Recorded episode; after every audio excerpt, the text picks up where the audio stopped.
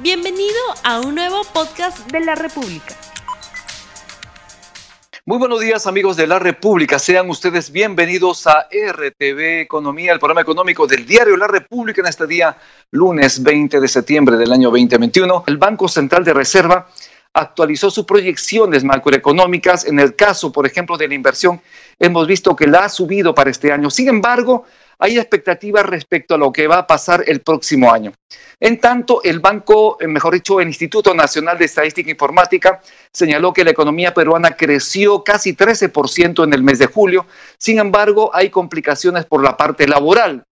Vamos a hablar sobre estos temas con Alfredo Torne, ex ministro de Economía y Finanzas, a quien justamente ya tenemos en la línea. Muy buenos días, doctor Alfredo Torne. ¿Cómo está, Rumi? ¿Cómo le va? Eh, muchas gracias y gracias por la invitación para compartir la discusión con la audiencia de ustedes. En principio, doctor Torne, hay buenos estimados de crecimiento de la inversión privada para este año, 24,5%, pero para el próximo año es el estimado de crecimiento de 0%, según lo han señalado eh, los diferentes agentes económicos. ¿Cuál es su comentario al respecto? A ver, yo creo que tenemos que verlo esto en, perspectiva. Eh, la inversión privada se desplomó en el 2020 debido a la pandemia. Eh, hay que recordarle a la audiencia que en ese entonces cerramos toda la economía, eh, quizás la cerramos en exceso según nosotros, y la inversión privada prácticamente se desplomó. Entonces, cuando pasamos al 2021, lo que tenemos es lo que los economistas le llamamos un efecto cíclico. ¿Cuál es el efecto cíclico? Que como empezamos de una base muy baja, es decir, la caída del 2020, y comparamos a dónde ha ido eh, la inversión privada del 2021, pues el número se ve eh, relativamente alto eh, y claramente este, el, cerca del 25% que proyecta el Banco Central, pues no es otra cosa que parte de este efecto cíclico.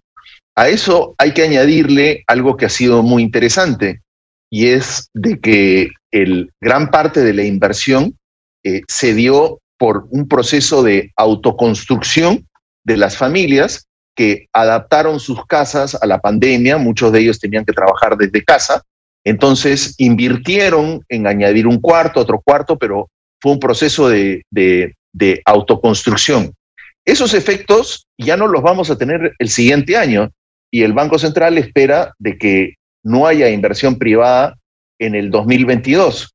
Pero la gran diferencia que nosotros tenemos con el Banco Central, nosotros esperamos que caiga 7%, es que ellos piensan que va a ser la, inversión minera la que va a aumentar.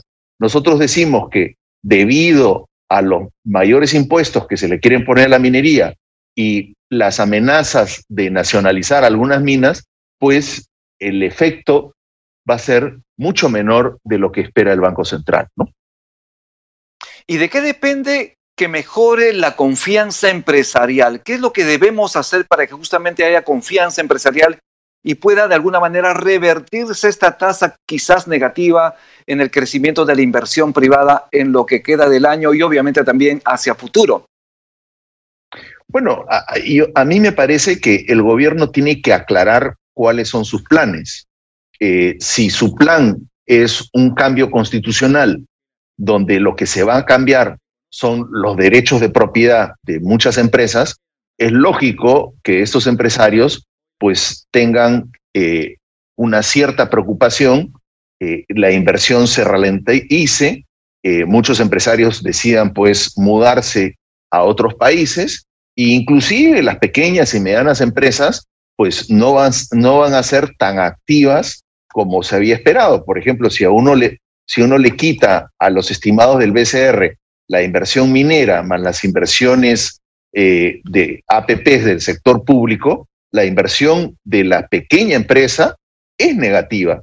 Y yo creo que eso se debe a una narrativa del gobierno que siempre está amenazando al sector privado y está diciendo que el sector privado todo lo hace mal y el sector público todo lo hace bien. La única manera de avanzar es darle su espacio al sector privado y darle su espacio al sector público. Es la manera en que lo hemos hecho en los últimos años. Eh, de alguna manera, el ministro Frank en su momento ha señalado que no hay riesgo para las propiedades, para las empresas privadas, para la tenencia de la propiedad. Y justo el ministro Frank ha señalado en Washington, en Estados Unidos, que se va a dar todas las facilidades, el país dará todas las facilidades para que los empresarios extranjeros y los nacionales puedan invertir con tranquilidad en el país. ¿Eso no genera confianza? ¿Usted no cree que estas son frases, son palabras que generan confianza al empresariado y que de alguna manera deberían revertirse, digamos, estas perspectivas eh, e-, económicas negativas respecto al país en los próximos meses?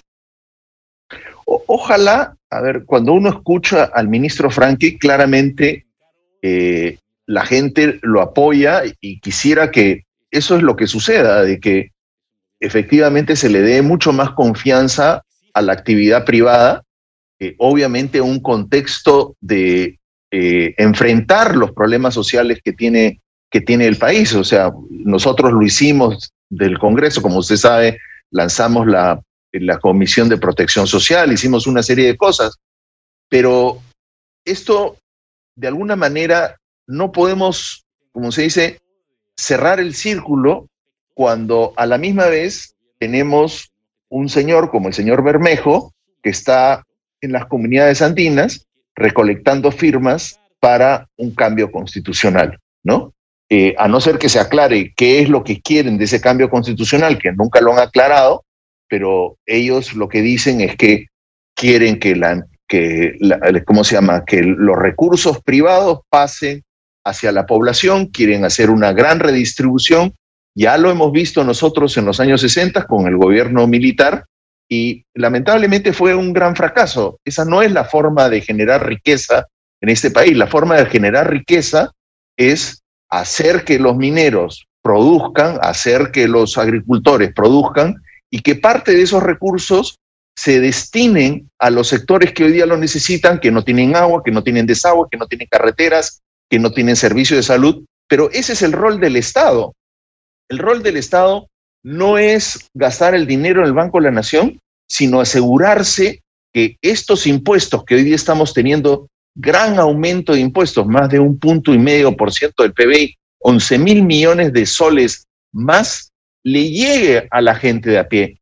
Y no le está llegando, ¿no? Eh, ese, es, ese es el gran reto que tenemos. Así como usted señala que hay recolección de firmas para una posible reforma constitucional, también hay sectores, hay grupos que están recabando firmas para que no ocurra nada. Pero lo que lo concreto es, sabe usted perfectamente que eh, los peruanos de alguna manera han votado por un cambio porque saben que el modelo económico de alguna manera no los ha beneficiado. ¿Y por qué no democráticamente los peruanos puedan decidir si hay o no una reforma constitucional? Eso es democracia. ¿Podría haber democracia en el país incentivando a que los peruanos puedan decidir si hay o no un cambio constitucional? Pero claro, eh, o sea, los peruanos han votado, eh, hemos tenido dos elecciones, hemos tenido la primera vuelta y la segunda vuelta. Eh, los peruanos hemos elegido a un Congreso, hemos elegido a un presidente, que es el señor Castillo, y, y los peruanos exigimos que ese Congreso y ese ese presidente que han sido elegidos se pongan a trabajar al beneficio de las grandes mayorías. nosotros no hemos votado por una asamblea constituyente. Eso no, no ha estado en el debate. y lo que sucede es que, como dice usted, un grupo quiere forzar una asamblea constituyente que hoy día no está en la constitución que no se puede aprobar. Es más, ellos quieren una composición de una asamblea constituyente muy a la Venezuela, muy a la, a la de Bolivia, y eso pues preocupa mucho, ¿no? De otro lado, como usted sabe, el presidente Pedro Castillo y el ministro de Economía y Finanzas, Pedro Franque, se encuentran en Estados Unidos. Tendrán encuentro con banqueros de inversión, obviamente. ¿Cuáles son sus expectativas? Bueno, a ver, lo principal es que los banqueros de inversión y los, sobre todo los empresarios, me imagino que muchos de ellos son dueños de algunas minas, dueños de hidroeléctricas, les transmitirán al señor Frank y al señor Castillo cuáles son sus preocupaciones. Y ojalá el señor Castillo regrese al Perú teniendo en cuenta las preocupaciones que le han manifestado y, tome las medidas correctivas que debería de tomar. O sea, no, no tiene mucho sentido de que el señor Castillo, eh, por ejemplo, tenga un primer ministro que tiene una narrativa que va en contra a la suya y al señor Franklin, o un ministro de Trabajo que abiertamente ha participado en un grupo eh, de extrema izquierda y está hoy día dando leyes que lo único que hacen es que traban aún más al sector privado. Entonces, ojalá cuando regresen la posición del señor Frankie se consolide y tengamos una mayor armonía entre el sector privado y el sector público. Así es, lo que se requiere justamente es esa armonía entre el sector privado y público para que, el país obviamente camine bien. ¿Qué hacer desde el sector privado para que esas expectativas pasen del lado negativo hacia el lado positivo? Porque necesitamos energías positivas, necesitamos buenas vibras para que el país salga hacia adelante a futuro. A ver, yo creo que hay un tema que me parece que es muy importante, que muchas empresas tienen que cambiar un poco de chip y tienen que tener un rol social mucho más importante del que han tenido ahora.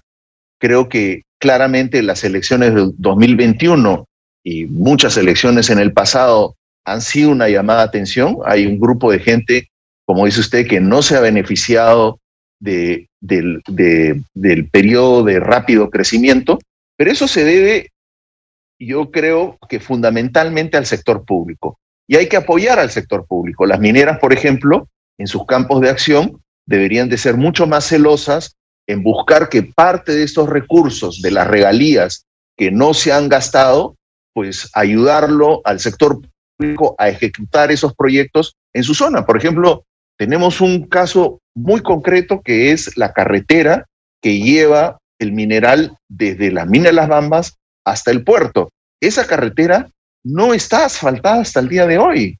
Y tienen toda la razón las, las comunidades de quejarse de que el sector público no ha asfaltado esa carretera. En el 2016, el señor Vizcarra fue a Purímac y les ofreció dos mil millones de soles y asfaltar esa carretera.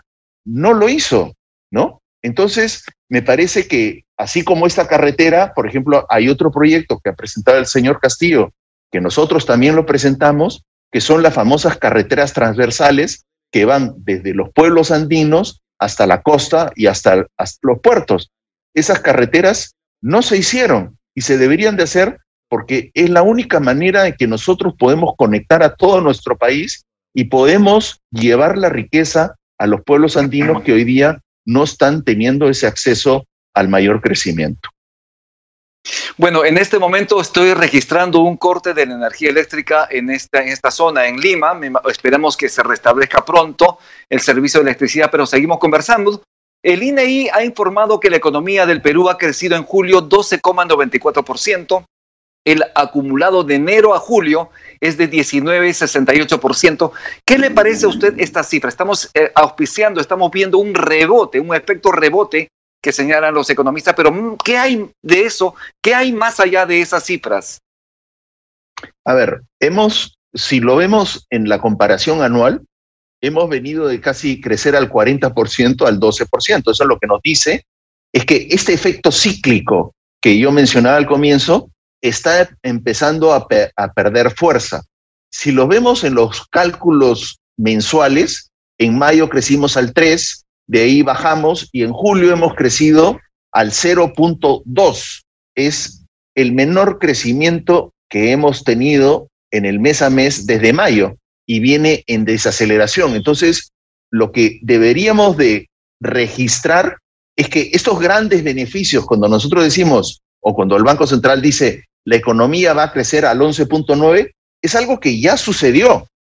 Lo que nos tenemos que preocupar es que ese ritmo de crecimiento se extienda en el tiempo y no estamos tomando las medidas de política para hacerlo. ¿Cuál es el principal problema? Un problema serio es el problema del riesgo político. Pero otro problema más serio es que, por ejemplo, el Ministerio de Economía ha presentado un marco macroeconómico multianual que nos quiere hacer pensar que la economía va a crecer al 4.2% en promedio del 2000 2022 en adelante, pero no hay nuevos motores de crecimiento en ese documento. La, la tasa de crecimiento que nosotros los economistas vemos, que es la tasa de crecimiento potencial, es decir, cuánto puede crecer la economía si utilizamos todo nuestro impulso para hacerla avanzar. Nosotros, sí, llegamos a la conclusión de que solamente podemos crecer 2%. ¿Cuánto crecíamos antes?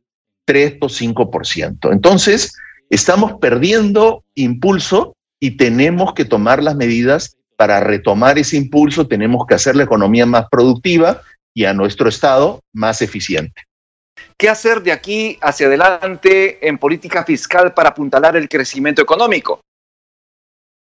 A ver, yo creo que tenemos que ser realistas. A mí me parece que los estimados de recaudación que se hacen del 2022 en adelante son excesivamente optimistas. Esto es el de Economía. Estamos conversando con el economista Alfredo Tornes sobre la situación de la economía del país. Estamos ya finalizando y le hicimos,